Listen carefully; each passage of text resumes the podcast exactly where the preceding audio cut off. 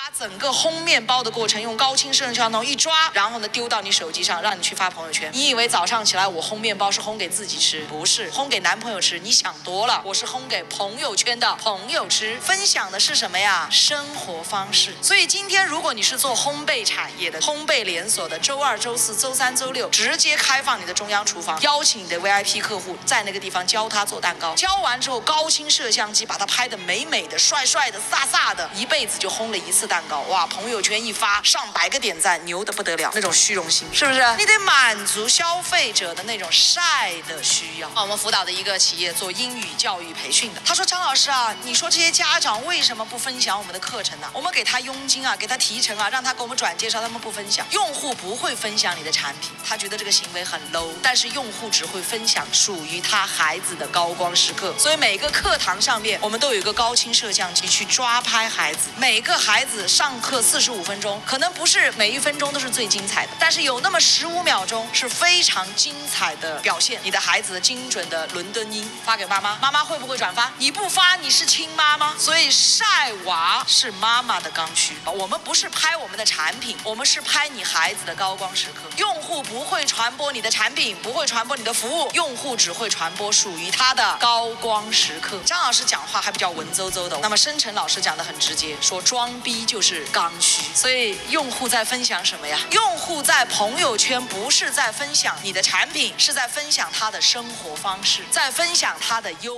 越感。行，那我开了，开开始吧。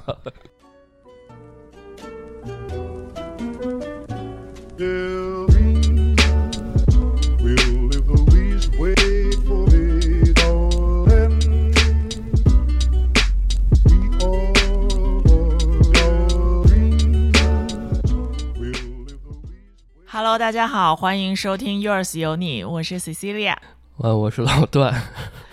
大家听了刚才这一段装逼是刚需之后，有什么感觉？嗯，其实我觉得说特别对，这人是一什么商业架构师是吧？构架师，一个营销的大佬，对，就是教营销的这么一个小视频。但不觉得他说的特别，我非常的有道理啊！我现在一想，对你没发现好多那餐厅开始做那种开放式什么厨房，就是弄大玻璃让大家看着去弄，其实就是能够拍照。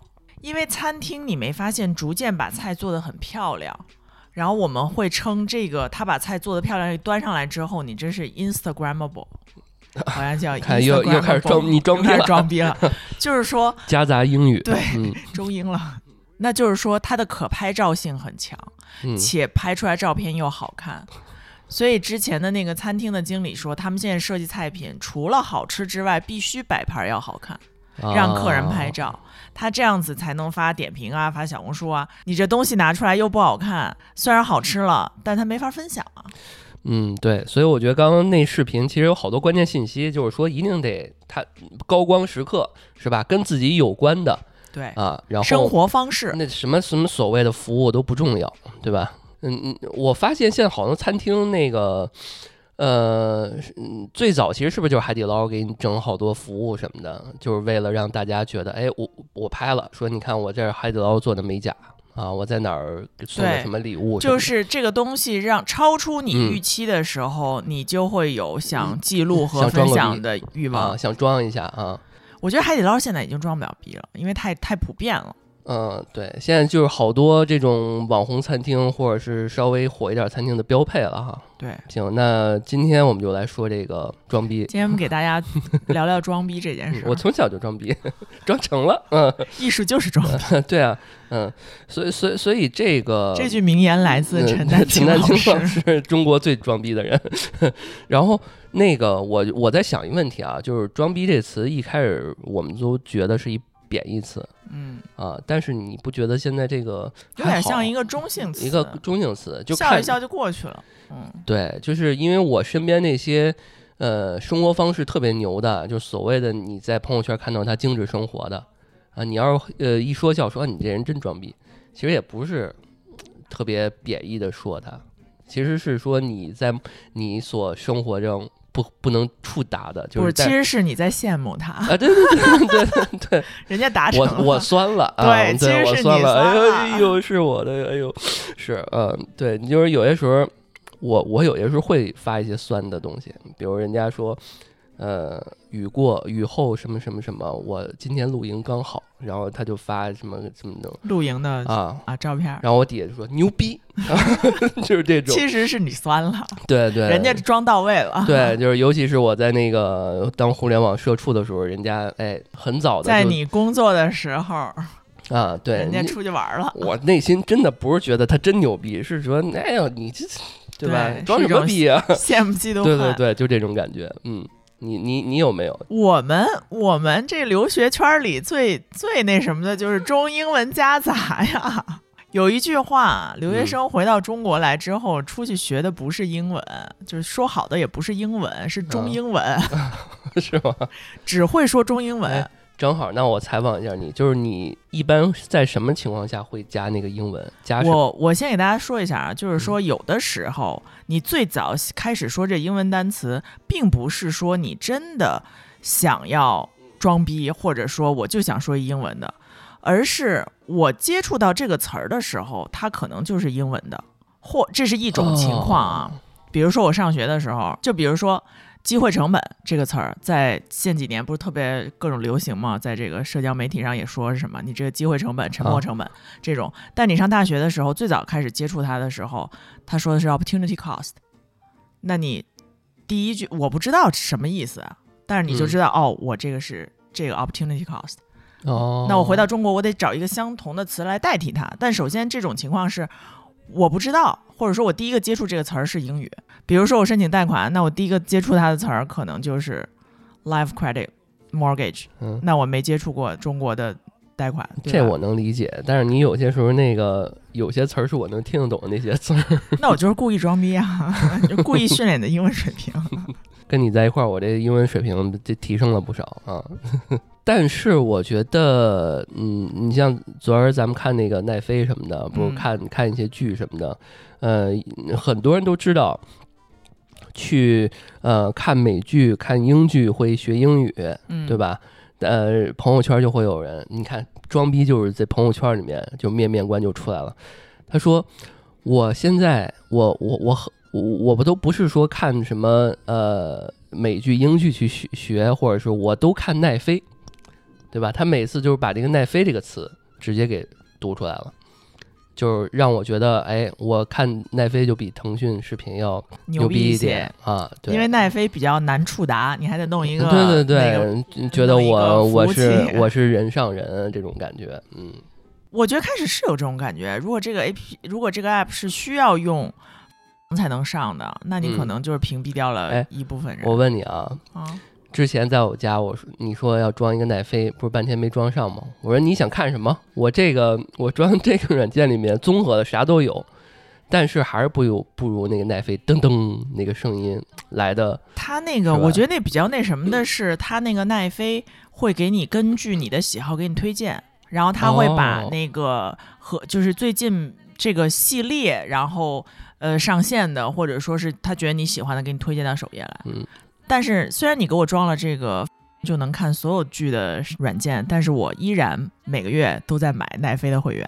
虽然 我可能没什么机会看 啊，但是但我的 iPad 里还是可以看的。但是想看的时候能看，对对吧？就我没有这个不在这个电视这是装机上，这是装逼吗？我觉得是，我想在任何时候想想看什么都能看。嗯，我觉得这不太算，因为就是看你做这件事情的目的是什么。你是说就是我个人用需要啊，哪怕我自己看不看不重要，但是有些这个里边牵扯到一个炫耀的层面。但是那你要说这炫耀，我就给你讲一个故事了。嗯，这个吧，我觉得发生在工作场合。你回忆一下啊，工作场合如果是外企的话，通常以前你从面试开始就是英文吧。嗯。然后呢，你通常在这个新入职了之后，都会有一个自我介绍跟大家的这么一个环节。嗯，然后我呢有这么一位同事，他本来呢就是纯正的东北人。嗯，这跟东北人没关系啊，我这意思就是说纯正是国内长大的小孩儿。嗯，然后但是呢，跟大家做自我介绍的时候，他就非说英语。而且是没有强制要求必须说英语没有，而且大啊家全部是中国人，一个老外都没有。虽然，但是这个公司他面试的时候确实用的是英文，但是不代表你在 orientation 的时候还需要说英语，而且他们是就是一个一个介绍，让大家一起主要是这个 team 的环境就已经是中文环境了，对是吧？但是啊。他一定要说一个英语，且就是他得就是很你知道，就是我们特别想说某一个地区的口音的时候，就比如说我特意要学卡戴珊，啊，或者我特意要学黑人口音，嗯然后或者是我特意要学伦敦音，就能够感觉到就是我这个音是我特意说出来因为它。不是母语嘛，你对就明显感觉它的那个特异你就说这是总可以定义为装逼了哎，吧？他说的好吗？其实还行，因为我不是在我没去过英国，但是我能听出他说的是英那个伦敦啊就是英包音我我呃，buy me a water，，hello，就这种。嗯，就是是英音的。那我那些去过英国的同事就说啥呀？这是就那么回事儿吧？就就是就是这种感觉，可能是、但我觉得他是自信的对，啊，这个一定是伴有自负自信，就是这个非常啊自信啊，凡尔赛什么的这些肯定，而且他很自洽呀，他觉得没问题。嗯，是，但是我觉得这取决于他是一个怎么样的人，他可能觉得，哎，那我上一家公司可能就是这样。啊，这他是不是故意设计的也有可能，因为毕竟嗯大家不了解他嘛。那老板也很高兴啊，啊？我操，international 就很喜欢这种会表现的人，啊，然后带动一下气氛，大家还挺活跃，对嗯吧？然后产生了很多讨论度，但是 大家听的时候说啊，真好，欢迎还是什么？心里可能都是那 这个都是肯定是说什么呀，对吧？就是会有这种，其实肯定会有肯定会有嗯嗯但我觉得人，但是我就是非常不是很喜欢，就是在这种时候做这样，就是特别拔尖儿，有点刻意表现对，啊啊嗯，你希望我是一个内敛一点很淳朴的人，啊 啊啊！但但是她是个女生，但如果是个男生呢？那那哥们儿叫什么来着？TikTok 的那个老板啊，啊。就上上库尔的周那个。周受资啊是吧？啊，对如果是他这种又帅，然后说不是，人家说英语是因为你的英语说的比中文好，或者说你的啊中文有口音。嗯嗯，那我说英语，我觉得大家也没问题。但活脱儿咱都是嗯，明白明白。生长在这儿的，就不必了吧？我想说，明白你的意思，嗯我觉得外企可能都有这问题。嗯，对。其实那个你说到公司企业这一块儿，前几年那些互联网黑化，其实都是装逼用的，拉通对齐，这不都是装逼吗？对吧？好有话这个不好好不能说。直说。其实这个之前我记得那个他们老板啊，对吧？这个呃张张姓啊，这个这位老板，他之前老讽刺这事儿，但是这事儿其实最早也是他整出来的，对吧？嗯每周写周报吗？你说？就是就是互联网黑化嘛，拉通对齐。嗯然后因为我记得我在一个文档里面找到了，说是早期这个老板啊，他在很多的平台，就是这个公司还没很火的时候，他在平台里面发的很多他的一些就跟个人日记一样那种东西，其实已经拽了很多特别晦涩难懂的词儿了。其实是这风气是他自己带出来的就是说。，就是我觉得就是说一些大家觉得不明觉厉的话，就是不明觉厉也是这么出来的吧？你你不想想，为什么你公司的土壤会能培养出来这么多互联网黑化的这些人出来？那就是你你的你的基因 就是在这儿。他这里头，而且就是可能就是更愿意表现。嗯他写，比如他写日报、周报，然嗯后这个开会什么的，就是他，我我见过一个那个，听过一个也是大厂的员工说，他说我真正干活儿，可能我一个星期满打满算就两天活儿，啊，但是我写这个周报和月报，我能让你觉得我巨忙，然后我能写一个对特能做一特别牛逼的 PPT。对对对，就这种其实就是说装逼，或者是说所谓的形式大于内容的作用影响下带来的一些结果啊。其实之前，呃，就有公司这种老板，呃，我记得在一个公司啊，小公司，老板就说说大家以后高管们，虽然就他妈二十多个人，还什么不许说高管，，不许说这。大家说人话啊，就是这邮件什么的，别整那些词啊。说这个我需要跟你勾兑一下，然后咱们先碰一下这个事儿，直接这种事儿就直接你去碰。然后对于老板来讲，你告诉我结果，告诉你们的这个，就那叫什么电梯什么法，对吧？呃，先说结果，然后再说论点论证啊，然后最后再说我需要你什么提供给我什么样的支持和帮助，就完了。对吧？你非要在以前的工作环境当中，也应该是废话文学一大堆的呃，人。对对，那那 必那必须啊，你那班儿逼嘛，就是老油的了。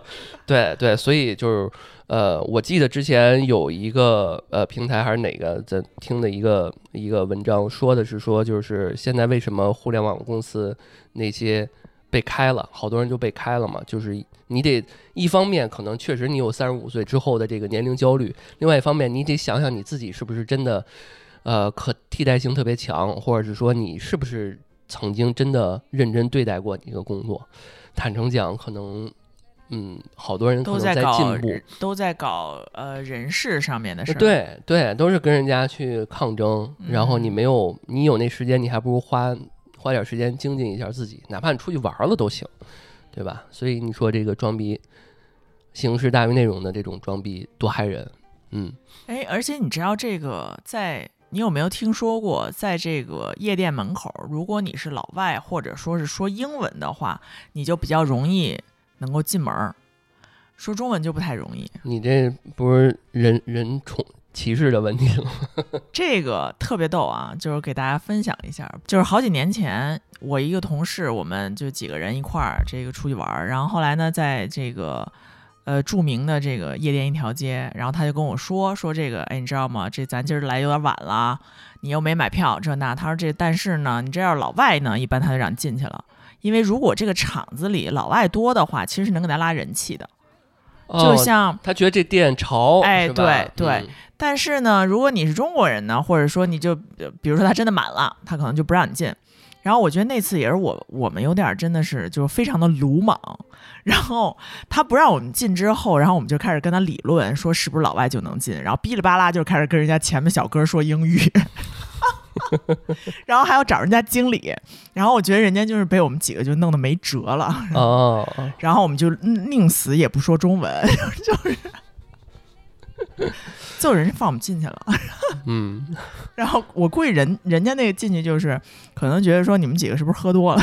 所以你其实是眼看着说你们在那儿人不让进，然后后你们后边来个老外就直接给放进去对，了，对他，我觉得他会说那这他，妈就是歧视的问题了，或者说他是跟那老外他不好沟通，有可能可能是要么就是不好沟通，啊都有可能，对，都有嗯可能。但是这内核确实是为了这这这场子的调性是为了装逼的，对，啊那后来我们进去之后，看见里头啊确实很装逼，我们就走了。很多时候，比如我们去一酒吧吃个什么饭，然后我们觉得，哎，这地儿他妈老外真多。那我觉得就两个层面，一个层面就是可能这附近就是老外多啊对，这个是理理性客观的去分析出来结果。另外一方面觉得，哎呦，你看这餐馆不错，对吧？然后老外都爱吃，那 就有一种我们也要就是我们的好像民族自豪感就就不是特别强。我觉得我自己啊，我不是说别人，就是我自己来讲，我觉得我可能就是确实不是特别强。然后嗯你就有一种感觉在变好。嗯，对，感觉就是说，好像哎，进口的呀，或者说这个舶来品这些东西，好像就都是比自己制造的可能要牛逼一些，嗯，是不是？以以前是不是有这个心态？就这个，就光说这个心嗯态啊，不说它这质量。会有这样的，会有这样的。嗯，就是之前我们嗯父母那一代人不也这样吗？啊，这国外的啊啊对呃这进口的啊，这有机的啊，最早不是有机就是在国外嘛，对对吧？我们咱们没有有机的概念，最早。嗯，对，现在也有嘛，这什么转基因这个那个的，反正这些概念炒的也挺多的。所以这些就是因为你刚刚提到一点也挺好，就是这个所谓文化自信、民族嗯自豪感这个这个事情啊，我觉得挺好一点，就是现在很多那个呃国内的地铁站站都变成汉语拼音了，那这还是我这还是我 diss 的一点文化自信，对吧？天安门广场，天安门啊 Square。啊，这是哦，不是，现在叫天安门广场，歌王广是吗广广场场，嗯，对啊，你看挺好，文化自信。我暂且暂且就不不表达意见。啊就是我觉得这事儿其实是这样，就是认真讲需要一个过程啊，因为呃，从那、这往大了说，就是总需要嗯有一个过渡的一个阶段，嗯，就可能我们赶不上了，再过再过两代人嘛，是吧？对对对，因为我们已经是发达国家了嘛，现在，嗯，对，嗯嗯，还有没有什么装逼的？嗯，装逼的一些事情。就是我觉得这这事儿啊，随因为前一段时间我们不是聊过那三十五岁之后大家都成熟了嘛，嗯，对吧？这事儿其实在年少的时候，那可更喜欢那可做多了啊，对。啊，对你。讲讲你年少的，尤其是我这狮子座，那真的是从从小就是 装逼是吧？哎，那你是死要面子的装逼那时候吗？那个上学的时候，那时候不知道为什么，就是大家都流行就是在外表这一块儿特别的讲究，然后在出行这一块儿也特别讲究。你想想啊，如果上学的时候女生们都喜欢什么样的男生？要不就是学习很好的，对吧？或者要么就是那个那种黑道大哥那种感觉，混的，然后皮点对，然后要不就是啊篮球、足球啊对呃运运动啊，嗯这这一块儿。所以那时候呢，我觉得这一块儿基本上都都占了一点儿。呃，因为那时候我特别胖，然后呢，我就减肥，减肥成功之后呢，一开始班里边打篮球，呃，二十多个男生抽十个都抽不到我。你想，就篮篮球不是五个人嘛，对吧？然后一开始我就先给人买水，啊，就是哎，这教教我打篮球啊什么的。那会儿我又胖，然后又蠢，那个动作也都不协调。然后从第一年给人家买水，到后面的，然后找一个哥大哥，然后帮我给我练，练着练着，第呃高二的下半学期我就开始上场了。然后那时候就赢得了女生的欢呼了吗？重点是为了装逼，重点就是为了让大那时候的男生特别会，就是耍帅，耍帅，耍帅、啊，一定要耍帅，就是一定要呃擦一些边儿，比如说那个整个呃有领导来了，然后学校篮球场不让打篮球，我一定要去逃课出去在那儿投几个。然后呢，呃，有女生从女厕所出来或者看正看我呢，我得哎耍两句啊，绕俩弯儿。甚至那时候不是去东单打篮球吗？都得带女朋友啊，哦不，呃，那时候其实完全就没有女朋友这概念。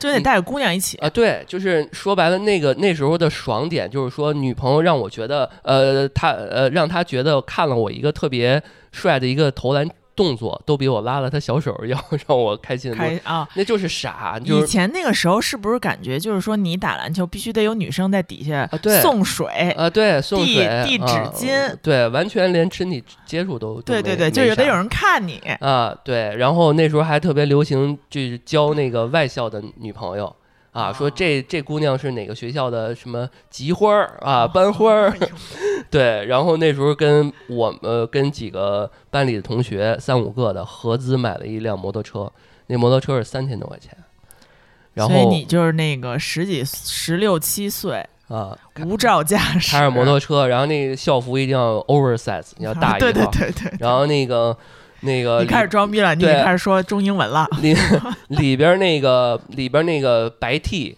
还不是呃短袖校服，白 T 一定要 over oversize，一定要比那屁股，对，一定要比那校外边还长而且无论夏天多热，那长袖的校服必须要穿长袖，啊从来不穿短袖校服。然后那裤腿一定要挽着啊，然后什么呃，然后上课的时候还得装作点深沉，然后把裤子就挽起来，然后就就是我已经有画面了，我想想你高中得多欠打。对，就就真是那样，嗯。你们是不是得都得穿？我们以前就是必须得穿白袜子，如果必须一水儿，就是要买白袜子。呃，你看过《热血高校》吗？没有，就是我们那个学校是比较潮的，它不是那种普通的校服，我们有呃白色衬衫，嗯，然后正装的那种，我们大概有十多套校服，就是春春夏秋冬全都算上，然后各种周边，我们那个学校是非常牛，具体是哪个我都不说了，就是反正挺牛逼的。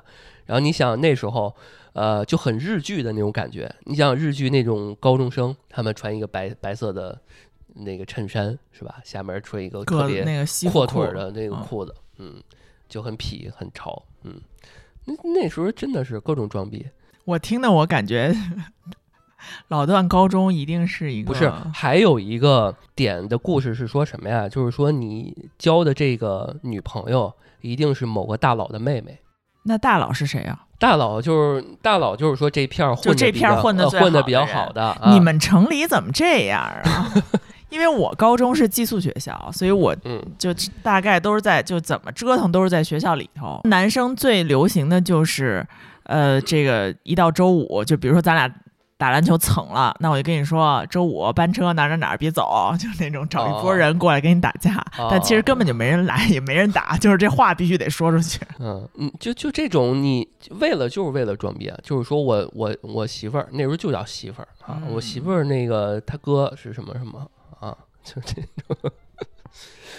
对，而而且就是你你会那时候我你会在那个学校附近，因为学校都扎堆儿嘛，你会在那个路边看到各种五颜六色的校服，然后两两一对儿，两两一对儿，然后这种拼配的豆子。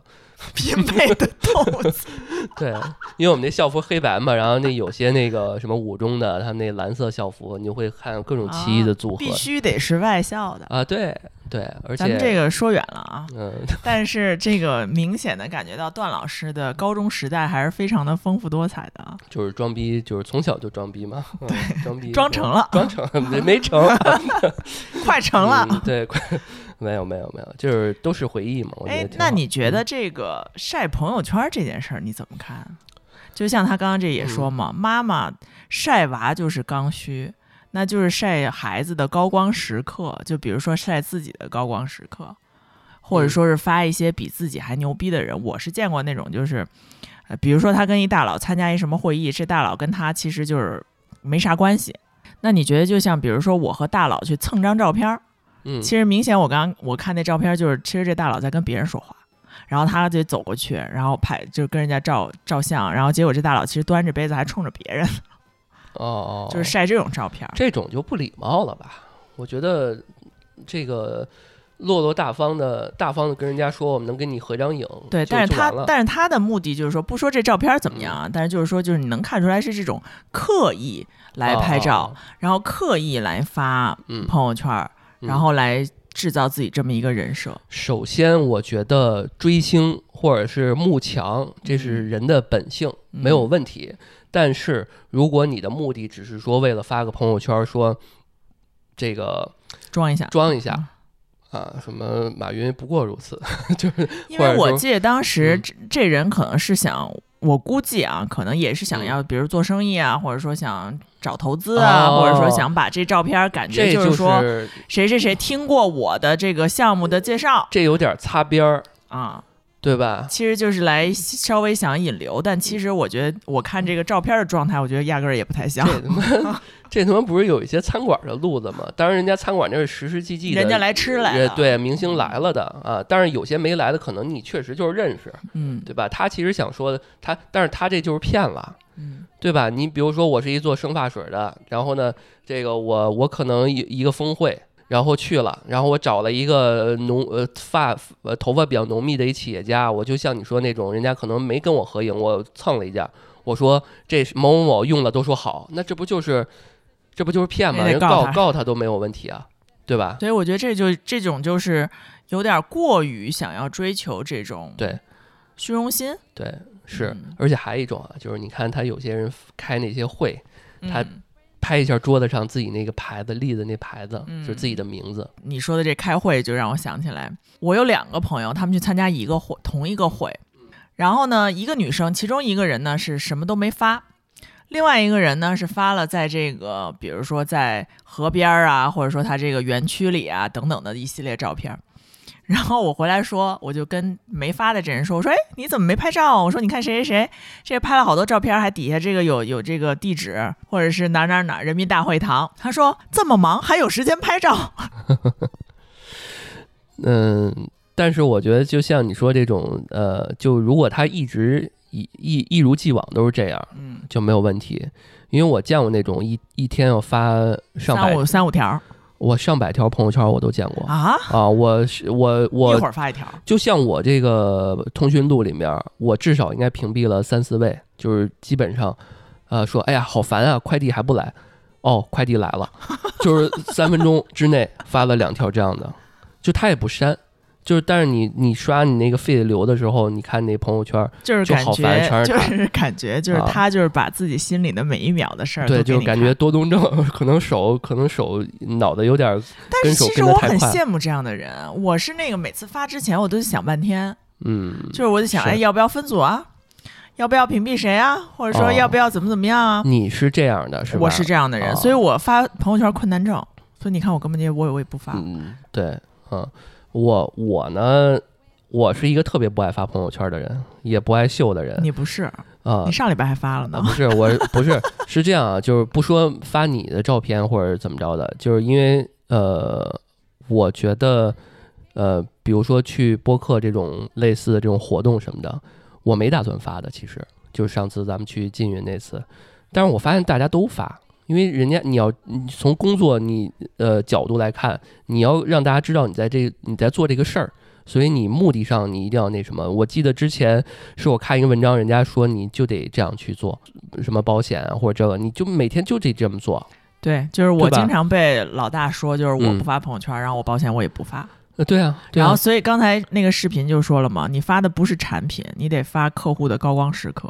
就是我下次我转一转，我不介绍产品了。对啊，对啊，你就你可以介绍过客户的故事嘛，然后然后让客户的故事跟你的保险产生连接，然后让大家觉得就是说，哦，原来我在他这儿买保险的这些人得到这样都能生活的都很好啊，对，然后怎么着？那大那这人有意思，就是打造人设，嗯，这件事情。对，特别重要。所以朋友圈其实也是打造一种人设。嗯，对。像我们这种三天可见的，就是没有人设，秘密。我之前我就说嘛，就是那我特别，呃，所以说其实现在犯懒了。之前我我是那种就是装逼特别极致的，比如说我拍九宫格或者是六个或者四个这种啊，一定是说每张都有女朋友。但是呢，让你看不出来我在故意拍他。你可真累。就比如说，最后我目的就是让大家知道，哇，这个原来对吧？让这些巧思让下面的这些好友们。那你得下次给我拿出来看看，我看看这个这这怎么如何装成这样。没有，到时候我给你，哎，我给你整一。别发啊！就就是有那种凡尔赛，比如说我拍一个什么的，然后女朋友是个背影在旁边，我知道，就是。啊，女朋友好漂亮啊！什么？没有啊，我只是在拍什么什么。那那我想问你，你发我那个低头的照片，有人说好漂亮吗？啊，点赞的特别多。嗯，行，我明白了。肯定有啊，我妈我妈都点了嘛。那我们说完这朋友圈，我们再说说穿着上面。穿着还能装逼呢？就是说我把贵的衣服和好的东西，就是我带在身上啊。就我特地去哪个场合，我就得穿这东西啊。这不是这算吗？我觉得这你举举举例子，就比如说好久不见的同学聚会，十年未见的小学同学，就这种场合，你肯定不能穿破衣拉撒去，你是不是得得把身上最贵的东西都带上啊？哦，但是我往往觉得这样的人，他可能越过得不太好，他要硬努着。那你会不会觉得说他是重视呢？嗯，或者就是想，或者人家是真过得好，就是也有这个可能。嗯，重点我觉得，像我这种，呃，每次同学聚会都躲在暗中去观察每个人的细节表情和他的这个精神状态的人，应该能感觉出来。因为你说你平时不见他，你不知道他每天是不是带着天天带着大钻石，或者也不重要，对吧？因为他过他的生活嘛。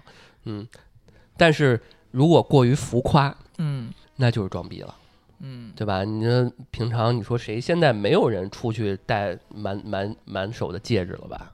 除非那种克罗心的那种什么那种装饰，那个是隐形富豪戴满手克罗心。我见过偶尔转戴一个那种，对吧？那种是个装饰，一个不算，得至少戴四个，对吧？但是你你一看那个全是金的大金链子，然后大耳大金耳环。就恨不得能有能戴上的能有眼儿的地方全都给它别上了，这种就有点儿，我都觉得可能他就把家里边所有的这个财产全都那就是得看他，那就是他的搭配问题。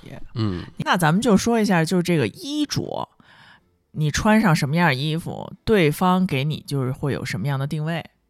你打一个比方啊，嗯，你逛大牌儿，我这切身体会啊，逛大牌儿，在这个。我就是刚健完身，穿一身运动服，什么包也没背，就是背一个运动包。进去了之后，我说我想看看这个，看看那个，然后店员说没货，就是也不给我拿出来。哦，那你说这个衣着打扮，其实它是不是有？嗯，对呀。那这时候你说我是，我也不是非得要装逼或者要什么，但是我就知道说，你进这个店或者你买这东西的时候，你就得稍微的打扮一下，因为很明显的是说，如果你的朋友，比如说拿着个什么他们这个品牌的产品跟你一块儿去，那这个销售就比较愿意把这个货拿出来，他会认为说，哎，你可能能买，对，潜在的这次也会购买的潜在用户，对，嗯。嗯，有道理，因为我就遇到过这么事情，就是比如我去，他没给我，然后后来我朋友另外一个朋友就特时髦。一个那个小小男生去了之后，人家就直接拿出来就给他了，不是在同一家店啊，但是是同一个品牌。那我觉得这个我整体听下来，可能是这人销售的大问题。这就跟卖表似的，因为我记得之前有一朋友，他是那个卖表的销售，然后呃。就属于那种他看他，你像他们这种人，肯定也是见人下菜碟儿嘛，对对吧？你一个什么穿一跨栏背心老大爷，人家就是首先有点夸张啊，人家可能看起来不会带什么，但是最后人家就买了，对啊，所以其实就是说，因为外界给我们的这些不公正的这些眼光和这些待遇，然后让我们其实就是要装，那要装。啊，那对呀，啊。我不装你就不给我，嗯，对。呃，我我忘了你有没有，我不知道你有没有看过孙红雷和段红、段奕宏还有李冰冰演的一个什么《我愿意》，那里边电影是吧？电影那里边孙红雷演的就是一个隐形的富豪，但是他开长安，然后那个那时候可能那个段奕宏那角色就开着好车，然后什么硅谷过来的。然后那个孙红雷就说说一定要上妆表演什么那样吗？他说：“那好吧，谁还没个什么朋友？其实是他是老板，然后他就带了一车，然后就特别装逼，然后噌一下就这个开着车就过去了，等等等等，啊！而且这里面有一个场景，就是那女的去开会，她说那个你开我车吧，对吧？就是这个体面一点什么的，都有这种符合场景场面的一些。对对，嗯，其实就跟咱你说就是跟咱说场面话是一样的，嗯，就是这意思。对。”而且，哎，对，推杯换盏之间，说到播客，很多人在某书上经常说，听这些播客可以打破信息差，对吧？其实就是装逼用的，就是装逼用的。你说你他妈到底有多少信息差呀？哪有那么多信息差呀？其实他不知道，就是其实我们和朋友和朋友之间，其实你们两个人的认知应该是差不多的，大差不差才能成为朋友。什么世纪了？还还能哪有那么多信息差呀？嗯，对吧？呃，我之前还问过一些朋友，他们可能像，这就是为什么说这完全就是装逼，就是他们可能听二十多个播客啊，然后呢，有其中有十多个可能是那种闲聊类似的，或者是陪伴类似的。但是如果他要发朋友圈，他一定要发一些能装逼的，比如我就看这个东西能学好多知识。对，然后这个因为我也发现，因为你像你做这做这个播客，你肯定要去搜一搜，就是说我们反向搜索嘛。你他基本上推荐什么样的播客？那他推荐这个播客，比如说我我搜情侣播客，他推荐了谁谁谁，那我就看说这个这个用户听的这个人他是什么样的。是多大岁数啊？是什么男的女的呀？你就大概看一下你的用户大概是什么样，他可能喜欢听这类的话题。嗯，那其实大部分看下来，基本上是告诉你说这东西可以学知识，然后可以给你带来新的思路，或者基本上都是一些觉得说，呃，我觉得播客上面品牌类、营销类、商业的多一些，嗯，然后可能科技啊或者什么，大家不太女生可能不太感兴趣。你知道为什么商业类型的话题那么受欢迎吗？每天接触这些很近呢，这东西。呃，一方面是这样，其实现在目前，呃，收听播客，因为播客的那个，嗯，信息密度特别低，所以大家学习东西爱去什么上网课、看视频或者看书，对吧？然后，呃，听播客的场景是睡前和通勤。嗯，睡前你学东西吗？你都躺床上了，关熄屏了，你你你没有这个场景啊。对，所以我以前听播客，以前听的是郭德纲相声，对吧？所以你这是呃，相当于是听故事的。那再说早上起来，早上起来为什么爱听那个科技类的？因为它跟新闻的这个感觉很像，所以信它能占一个早上通勤的时间。嗯，所以商业类型的播客其实能火的。我我我就想的不到那种场景，大周六周日，我我学点东西吧，我打开这个播客，然后我开始边听边做笔记，感觉好不太好怪啊，对吧？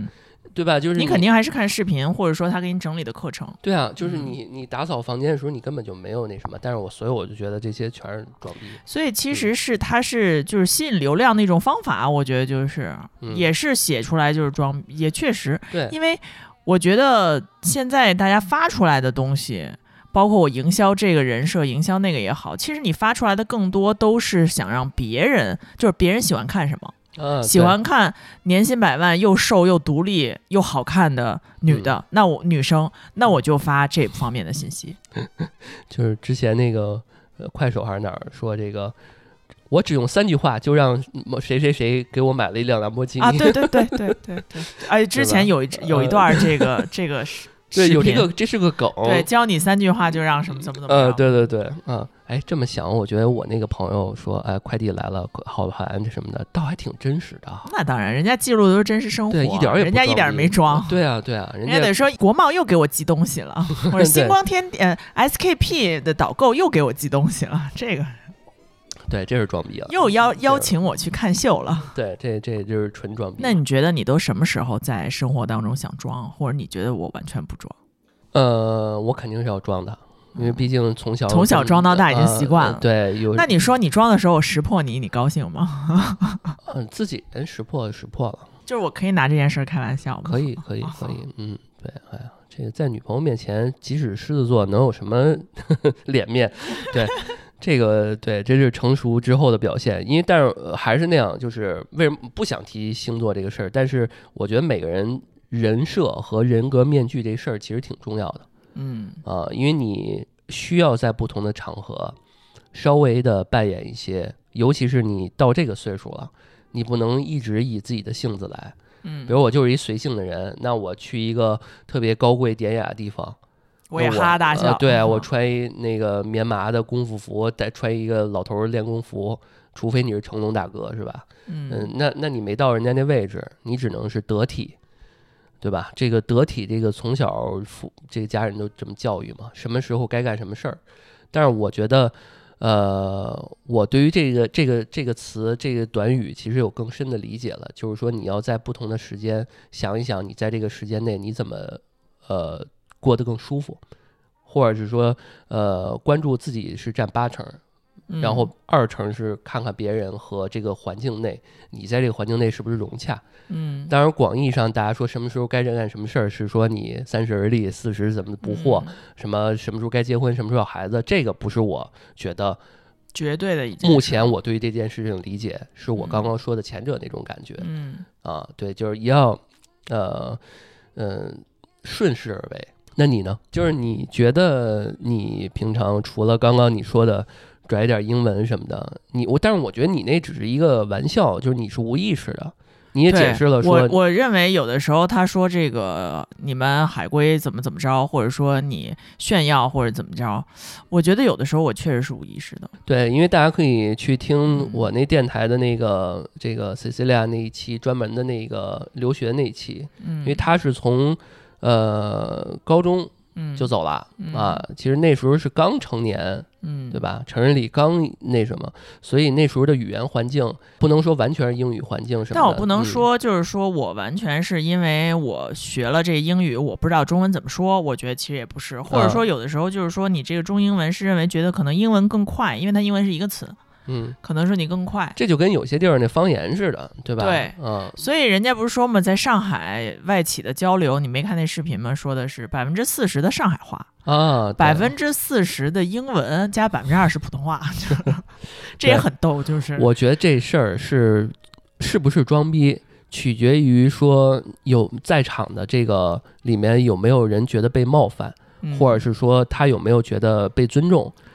对我是见也见过那种非要愣说的，嗯，对，但是但是我想说是什么呀？就是比如说我之前我有学生他是那个呃成都嗯。啊成都人，然后呢他他俩跟我在沟通的时候说的是那种蹩脚的那个普通话普通话，然后呢这个我在旁边待着抽烟，然后他俩马上就他俩对话，马上就交流用成都就是那种嗯。快速的那种说话，那我觉得没有问题。嗯，但是如果我们三个人一块儿在对话，然后他俩窃窃私语说，然后背着我，或者是说他因为我还在的时候，他俩如果想说一些悄悄话，用了一程度话，然后让我听不懂，那我觉得对于我来讲是一种不尊重。嗯，就看就所以这种事儿，其实，在那个上海那边挺多的。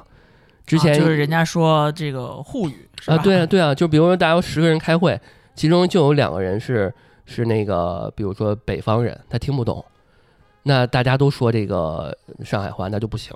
那你要顾及那两个人的感受，对吧？嗯，那你不是就开小差、开小灶了吗？对吧？这就不行。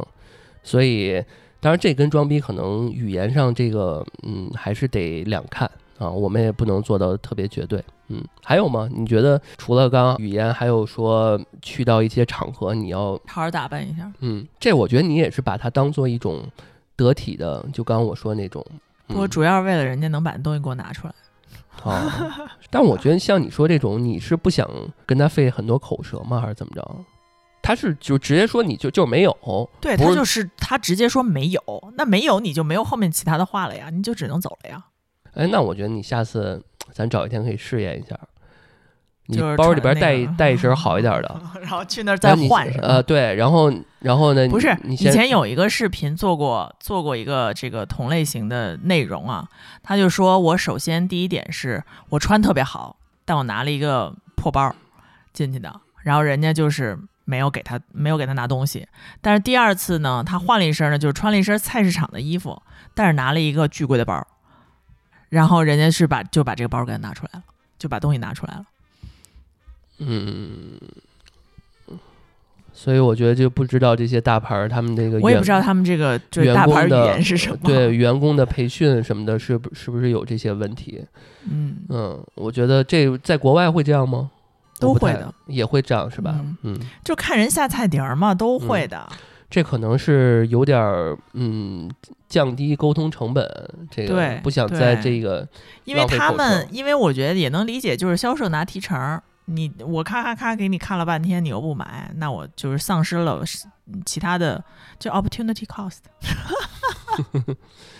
是是这样的，嗯，所以这个不同的行业确实有不同的这个所谓的问题。对，嗯有的时候呢，我承认就是说，你有些东西，呃，或者我买东西也是这样，就是我有些东西我可能没必要，但是我就想要这品牌，因为这品牌穿上好看，或者说我就想要这个东西，我因为我觉得，哎，这个是我的生活方式。哦，但是你说这是不是一种装逼呢？就是在我能承担范围之内的吧。你让我买一个一百万的车，我也没这我也没这能力。那我就总结一下，我就觉得，呃，希望大家呢都能够按照自己的方式舒适的生活，不管装也好，不装也好，我觉得只要能够在你自己舒服的状态下和不打扰别人的情况之下，我觉得都没有什么大问题。对，我觉得每个人的尺度不一样，对啊，因为有些时候我觉得我这样挺舒服的对，啊，然后大家可能觉得别人可能觉得你在装逼了，就是接受。都接受人的不同的不同面和不同的个性。嗯其实有的时候，呃，我们也不是一个单一的评判标准，但因为以前我们接触比较单一的这种价值观比较多，现在多元化了之后，人的性格也不一样。嗯，没错，就是那就希望大家都在自己的赛道上好好努力，热爱生活。感谢大家收听这期的 Yours 有你，我是 Cecilia，拜拜。拜拜。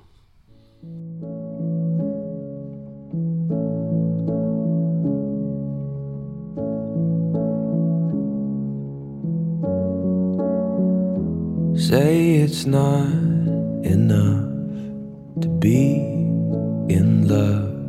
You need to prove it somehow.